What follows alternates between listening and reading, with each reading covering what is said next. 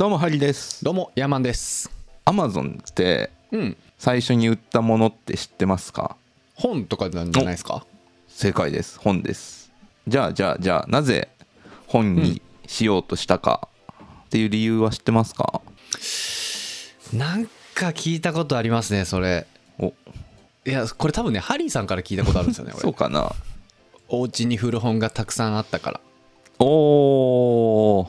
全然違います さすがですね。ここまで台本通りです。お。で、えー、となぜかというと、なぜかというとうん。なぜ本になったかというと、本以外にもいろいろ考えたんですよ。まあ、なんか EC、うんうんうんそのネットで物を売る時代だこれからはっていうのはもう確定してて、じゃあその中で何を売るかっていうのになった時に本。うん。でそれ以外なんか家電とかなんか忘れちゃったな、うん。服とか靴とか、うん。あの食べ物とかなんかいろいろ20個ぐらい多分リストアップして、うん。でそのリストアップしたやつをさらになんか10項目ぐらいで評価して値段競争があるかとかそのうん。なんか賞味期限的な期限があるものかとかなんか在庫はどれぐらい場所いるかみたいななんか忘れちゃったんですけどいろいろあってその中で一番ベストな評価を自分の中でえー与えたのが本だったっていう。なるほど。そう。だからそのジェフ・ベゾスさん？ジェフ・ベゾスさん。そうそうそう。うん。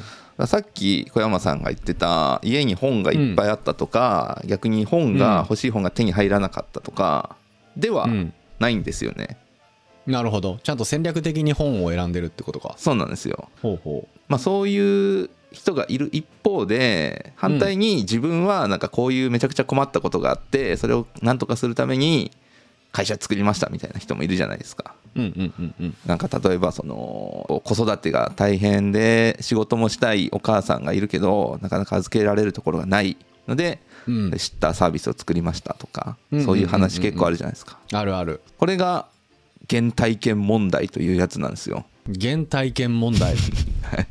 原体験っていう言葉があって今日はねこの原体験が必要か不要かという話をしたいと思います。うんうんうん。そもそも原体験ってなんか聞いたことあります？多分あると思う。原体験。ああります？意味わかりますか、うん 意味ね。現在体験していること。あーえっとねそっちの原じゃないですね。あ違うの？現在の原ではなくて原っぱの原原動力の原。あーそっちなんだ。そっちですね。あじゃあじゃあ知らないです。あ知らないんですね。じゃあ知らないですね、はいはい。えっとまあ意味としてはこうん。の企業関連の文脈でいくと、うん。自分か身近な人が直面した課題や不便不満みたいなことがあってでそれを解消するために新しいアプローチの製品とかサービスを作るっていうそのきっかけになった体験のことですね。だからまあさっき言ったやつだとそのなんか育児ですごい困ったとでその経験をもとにこういうサービスが今までなかったので作りました。みたいなのがうんうんうん。原体験をもとにしたえー企業のなんかきっかけアイディア。そうですね。ううんうんうんうんうん。なんですよ。いわゆる必要は発明の母みたいな考え方ですよね。はあはあはあはあは。あうん。でこれがねある時期からめちゃくちゃ言われるようになったなと思っていて。うーん。そそれは良しとされてるんですか？その原体験ベースから生み出される事業アイデアの方がいいと言われてるんですか？スタートスタートアップ業界では。方がいいと言われる風潮がうん。起きたなっていう、この5年へー10年ぐらい。例えばえっと僕ちょっと前に起業家支援プログラムみたいなのを受けたことがあるんですけどうん。その時のこのなんていうの応募資料応募資料うん。に記入しなさいっていう項目の一つにあなたがそのサービスを始めるに至った原体験を書いてくださいっていう項目があったりして。へえもうもう原体験ベースでうん。ベースなんだね。ベースなんですよ 原体験ベースなんですね。そうそうそう。でなんかそういう本当に投資家の人とかによっては原体験が一番大事だと、もう必要なのは強烈な原体験だと、それこそが会社をまとめ圧倒的な成長を可能にするのだみたいなことを言ってる原体験過激派みたいな方もいたりして。その上位みたいな。ね原体験過激派。はい。いいね。どうですか？必要だと思いますか？いやそれ聞きながら、まあ、僕も自分で会社やってますけどはい。自分の原体験全くないっすねあ全くないですか。はいはい、全くないですね。うん、うん。まあまあ、まあでもそのいわゆる僕はスタートアップじゃないんでまあまあただの会社経営者ですよ。はい。そういうことやってないんで僕。やってないんうちのうでちの会社で。やってないんでなくて別もええかと。に原体験うん必要ないっすね。なるほど。ただまあ新規事業で新しいことを会社でやるとやるんだったらその原体験ベースで組み立てていった方がいいかなとは思うけどうんうん。まあ現状僕がね会社経営していく中でなんかそういう原体強い原体験って別にうん。僕の場合はいらないですね。いらない。僕の場合はねうん。うんうん。ではここでじゃあなぜ必要と言われているのかっていうところであった時のメリットデメリット、まあ、ないメリットデメリットみたいなところをちょっと見ていこうかなと思うんですけども、うんうん。なぜ必要と言われるかについてなんですけど、まあ、考えなきゃいけないことの一つに誰の課題を解決するか問題っていうのがあるんですよね。まあ、どっかで困ってる人がいてこれを使えばそれが助かるので、どの困りごとを何とかするのかっていうところを見極めないといけないっていう問題があるんですよね。それをするときに知らない人が困っていることよりも自分が困った経験がある方が解決しやすいんですよね。うん。なんか分かります？例えば、えー、と自分がさっきの子供子育てとかでもいいんですけどでうん。めちゃくちゃ困ったというのがあったら、要は自分が満足できるサービスっていうのを作ればいいんでうん。作らなきゃいけないもの今不足しているものっていうのがもう明確じゃないですか。ああなるほどなるほど。自分の役に立つものを考えればいいもんね。そうそうそうそう。そううんうんうんうん。っていうことでターゲットが自分自身になるので、的外れな製品を作ったりするっていうようなリスクも少ないし市場のニーズとかもどあの分かりやすい。っていうのがまあ理由の一つで、まあ、もう一つはいはい。まがあそう言われたらそうですね。そうそうそうそう。でもう一つがこれ前も言ったんですけどスタートアップはカルト宗教たれと、はいはいはいはい、うんその不安定な状況でもみんなを導くストーリーが必要だとカルト宗教には。うんなので、自分がそういう辛かった経験とかっていうのがあると周りの人はそのストーリーにライドしやすいからうん応援されやすいとか、えー一緒に手伝ってくれる人が見つかりやすいみたいなことがあるとか、まあ、あとは俺がやらなきゃ誰がやるっていうような強いパッションがある人だとこの多少困難があっても続きやすい心が折れないみたいな。なるほどね。そう。はあ。いいですよね。確かに。いやなんか僕のお客さんで歯医者さんがいてるんですよ。はい。歯医者さんでその歯医者さんはい。言い踏んじゃったね。あのーはその歯医者さんってマウスピース専門の歯医者さんなんですよ。マウスピースね。うん。その歯医者さんの院長自身がむちゃくちゃ歯ぎしりに悩んで頭痛とか肩こりとか選ばりみたいな。このなんていうの？このエラが張ってきてでうん。歯が欠けてまあすごく苦しんだとうん。自分自身がね。で自分のためにその朝まで装着できるこう柔らかい素材で作ってそのなんか小さいマウスピースみたいなのをうん。開発してそれを売ったらすごいヒットしたっていうお客さんがいててまあまさにあのそその歯医者さんは原体験から自分のところの商品開発してるなっていうのを今思い出しました。ですねですね。うん。だからそういうことですよね。まさにそういうことですね、うん。そう自分が必要なものだからこそ客層っていうのが得られるしうんうんうん。逆に外からだとなかなかわからない。歯ぎしりに悩んだことない人が多分困ってるんだろうなみたいな感覚で作ると結構大変だと思うんですよ。そうそうなんですよね、うん。なんか僕もつけたことないんでマウスピース。うんうん。わかんないんですけど、朝までずっとつけれるマウスピースってすごいらしいんですよ。うーん。マウスピースつけて寝るとポロって取れちゃうらしい寝てる間に。うんうん。取れそうですね。だけどやっぱその朝までパコってこうちっちゃくちっちゃいこうなんつうの装着できるみたいな着想は、まあ、まさに自分が歯ぎしりで悩んで何度もマウスピースやって朝起きた時に取れちゃってしまってる現象を体験してるから生まれたんでしょうね。うんうん。いやそうだと思いますね。だからね本当にそういう細かいところまで気づけるっていうのは自分自身がそういうので困った経験があるっていうところが、うんうんうん。なので原体験必要じゃないかという声がある一方でうん。じゃあまあなくてもいいんじゃないっていう人ももちろんいるんですよね冒頭のアマゾンはちな違うん違うの？あれは。元のアマゾンは別に困ってないですよね、本買えなくて。ですよね、うん。戦略的にいけそうだから言ってるもんね。そうですそうです。じゃあその原体験いらんじゃないかっていうのは、まあ、顧客の問題とか市場がどうだっていうのは調べれば分かる、これは、うん。えーとね、YJ キャピタルの堀さんっていう人が本で書いてたんですけど、うん半年調べたら大体分かるうん。ことを言ってるんで時間をかけて調べていけば別に分かる問題なので、ないといけないっていうことではないよねっていうことだったりだとか、あとはまあ、うん。それが強すぎると結局その課題にとらわれがちうん。っていう問題もあって結局自分が困ったっていうものをめちゃくちゃ大事なものだと思いがちでそれにとらわれてしまって他の実はそれは他の人から見たらそんな大した問題じゃないかもしれないっていう可能性をなかなか捨てきれないみたいなデメリットがあったりするんで客観的な視点を得られなくて大変なんじゃないっていう。なるほどなるほど。もう視野がこうこうなっちゃう。はいはいはいはい。ラジオでこうっていうのはねご法度なんですけど。わかるわかる。うん。うん。っていうことがあっていや別にいらんよねっていう。派もいます、原体験反対ほ反対派か。あとは、なんならそれよりももっと大事なものがあるやろっていう。結局お商売なんでその商売のセンスの方が必須条件としてあるんで。まあね。うん。まあ原体験あったらいいけどまあなんかおまけぐらいの感じじゃないっていう意意見もあります、ああなるほどね。僕どっちかっていうとそっちそっちに賛同派ですね。あ不要派。はいはい。不要派ですね僕は。うん。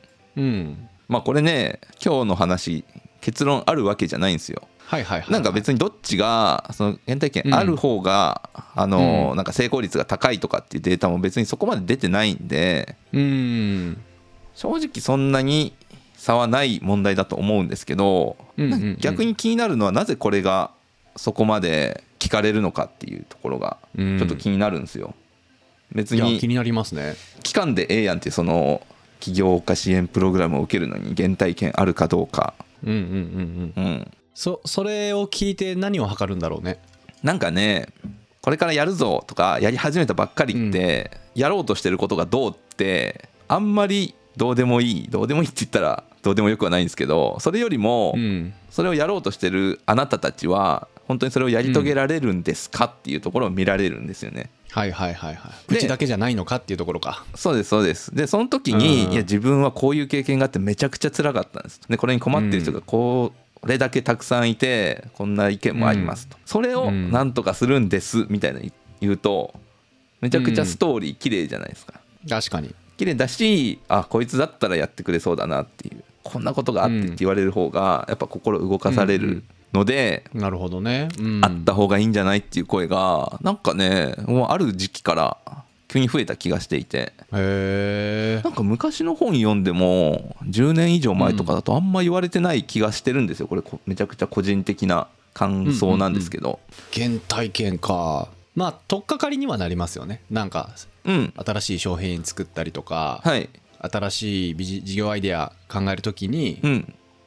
原体感原体験からこう模索していくっていうのは取っかかりにはなると思いますけど、そうですよね。なんか結構ね、うん、アイディア思いつかないんですけどっていう人もいる中で、まあ、そういう体験があったりすると、それを何とかすればいいっていうところからアイディアなんどの問題を解決するのかっていうアイディアは得られやすいうんうんうんまあ、まあそうだね。うんよくなんか世の中の困りごとを探せみたいな、うんうん、ね言いますもんね。そうですなんか事ね業アイデアを生み出すときに。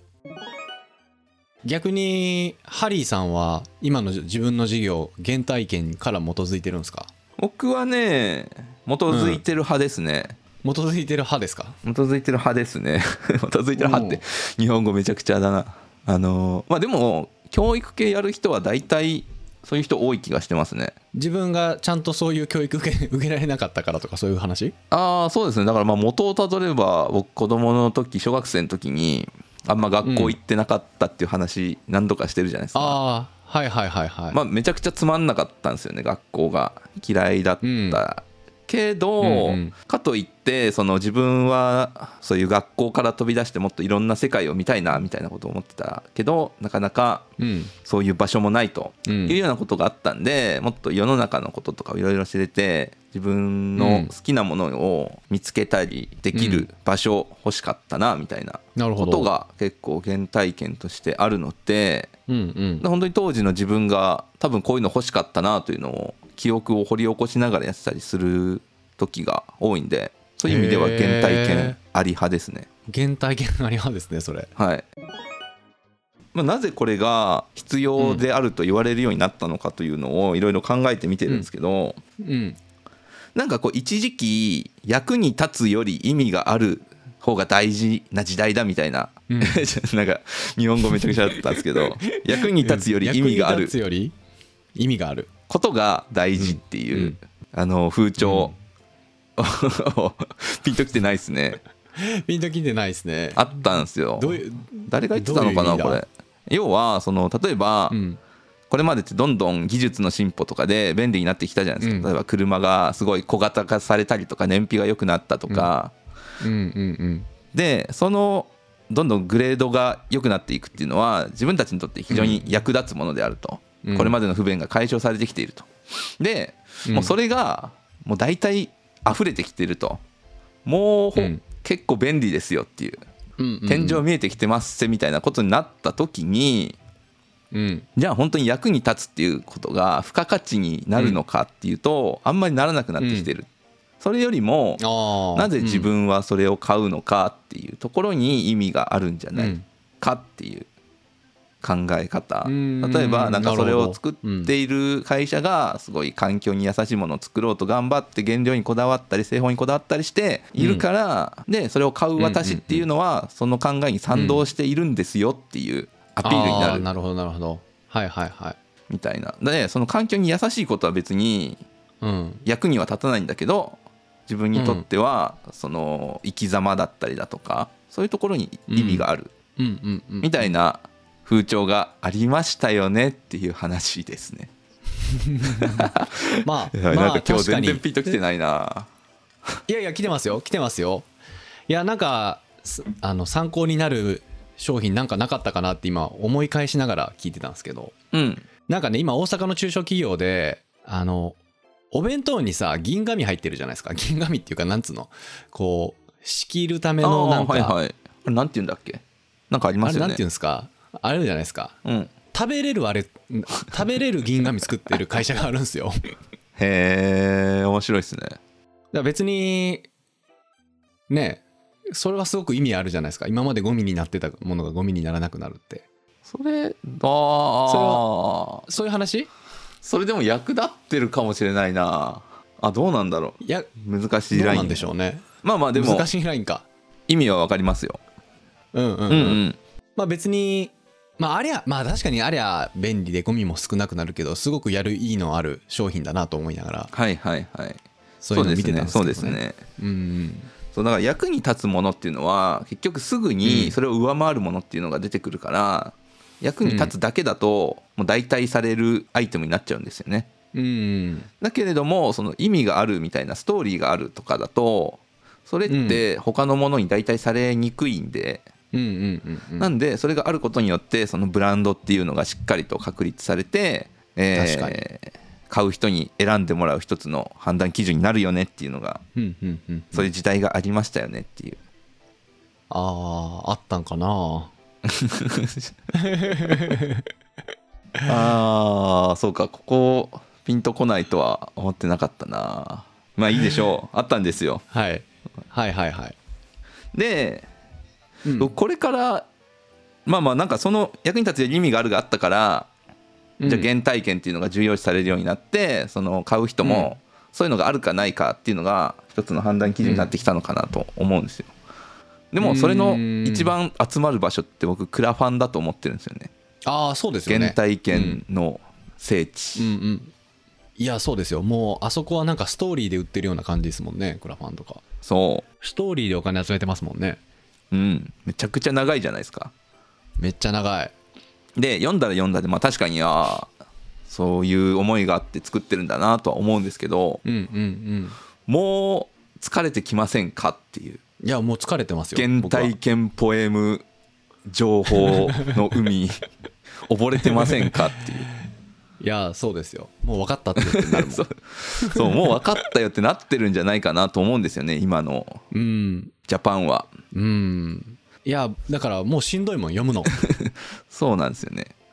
うん。なのでじゃあそうなった時にこれからどうなってくるかというとこれまでの時代はその役に立つより意味があるの時代だったと。だから原体験っていうのも必要だったんですけどうん。うん。これからは僕違うんじゃないかなと思ってきて。うーん。変わりつつあると。役に立たないし意味もないうん。ものが来るんじゃないかと思うんですよ。TikTok とかまさにそうだもんね。役に立つんじゃないですか？TikTok 役に立つ？あれ。今あのー Google が恐れている TikTok なんですけどなぜ恐れているかというと、ランチを調べるときにググらない人が6割4割どっちだったかな、まあ、それぐらいいて、はいはいはいはい。その人たち何でうん調べるかっていうと、インスタと TikTok なんですよ。はいはいはいはい。だからそういう意味では役に立ってるんですね。そうか。役に立たず意味のないもの。意味もないもの。それもうゴミやん。ゴミだっすね。ゴミですね。なんですけどあの、うん。昔のインターネットこういう感じだったなっていう気はしていて。うん。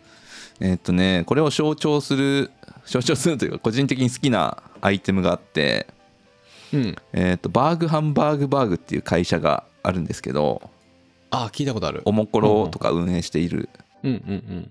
えー会社があってそこがいつだったっけな10年ちょっと前だと思うんですけど作った商品があってそれがうん。インド人完全蒸しカレーっていうのがあるんですよ。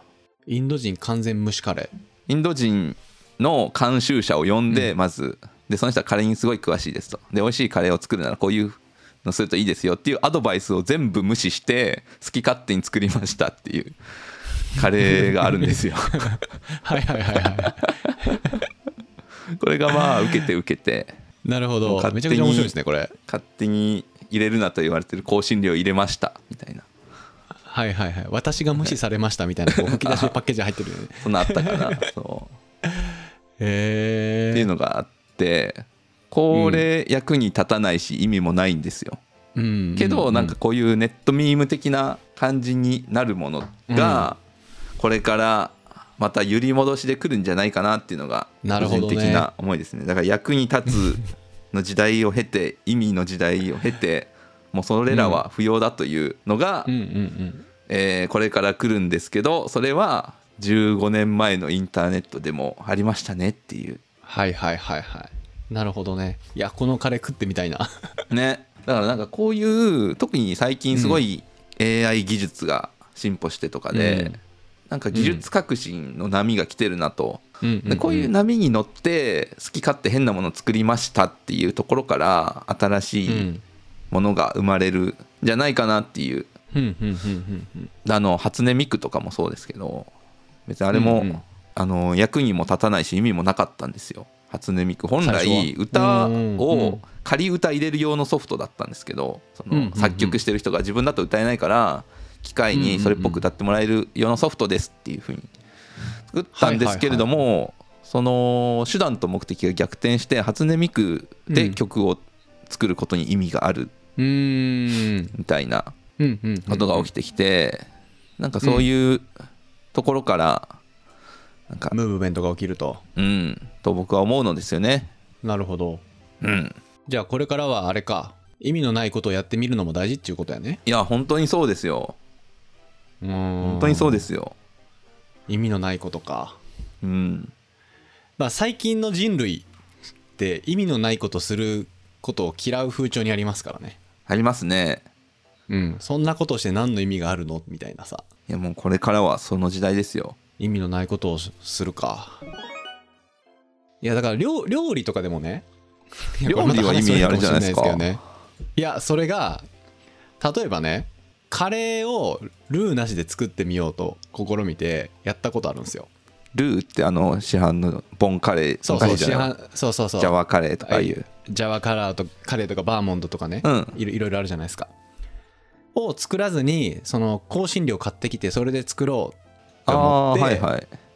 でいろいろこう混ぜた後に結局物足らんくなってる 入れるみたいなね。はいはいはい。現象があった時にまあまあその味に深みが出て美味しくなったんですけど、うん。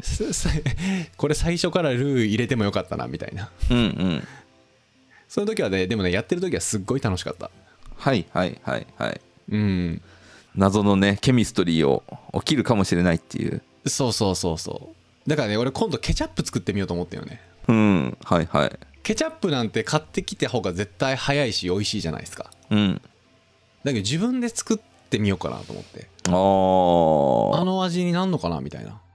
確かにでもなんかそういうのありますよね、で料理って大体自分で作るより買った方が安いしうまいし、そうそうそうそうそう。あるあるある。うんいや自炊しようと思っていろいろ買ったらあの結局高くついてみたいないっぱいありますからね。うん。いやでもまだちょっと役に立つし意味もあるな。もっと。もっと意味のもっと。もっと意味のないこと。じゃあもう今一個考えようか。意味のないこと。ああはい。意味のないこと。はい。はい、子供の時好きだったのが、うん。ティッシュペーパーを凍らせるっていう やらなかったですかこれ？やったことない。あ本当ですか？ティッシュペーパー凍らすとちょっとパリパリな感触が気持ちいいんですよ。へえやってみようかな。だから僕はあのーうん。落ち着いたら凍ったティうんッシュペーパー屋さんとして。あーそれいいっすね。それいい感じに意味ないっすねそれ。うんああそうなんか意味のないこと考えるの超むずいな。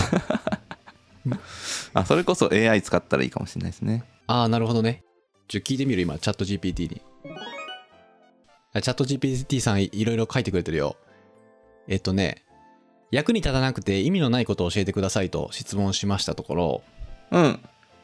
宇宙空間には宇宙の匂いと呼ばれる独特な匂いがあると言われています。ああなんか聞いたことある、宇宙船かね、ら戻ってきた宇宙飛行士たちはスペーススーツの外側の匂いがこの宇宙の匂いに似ていることに気づきました。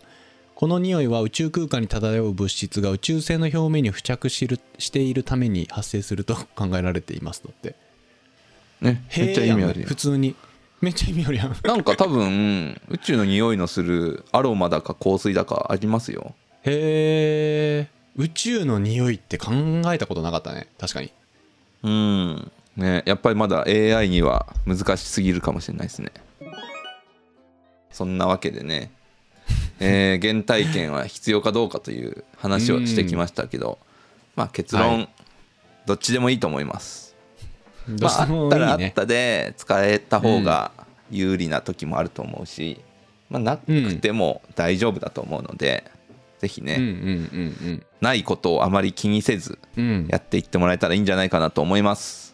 うん。うんいや全然気にしなくていいっすよ。うん、ということでね今回の感想や、えー意味がないし役に立たないものをぜひ教えてくださいと。うん。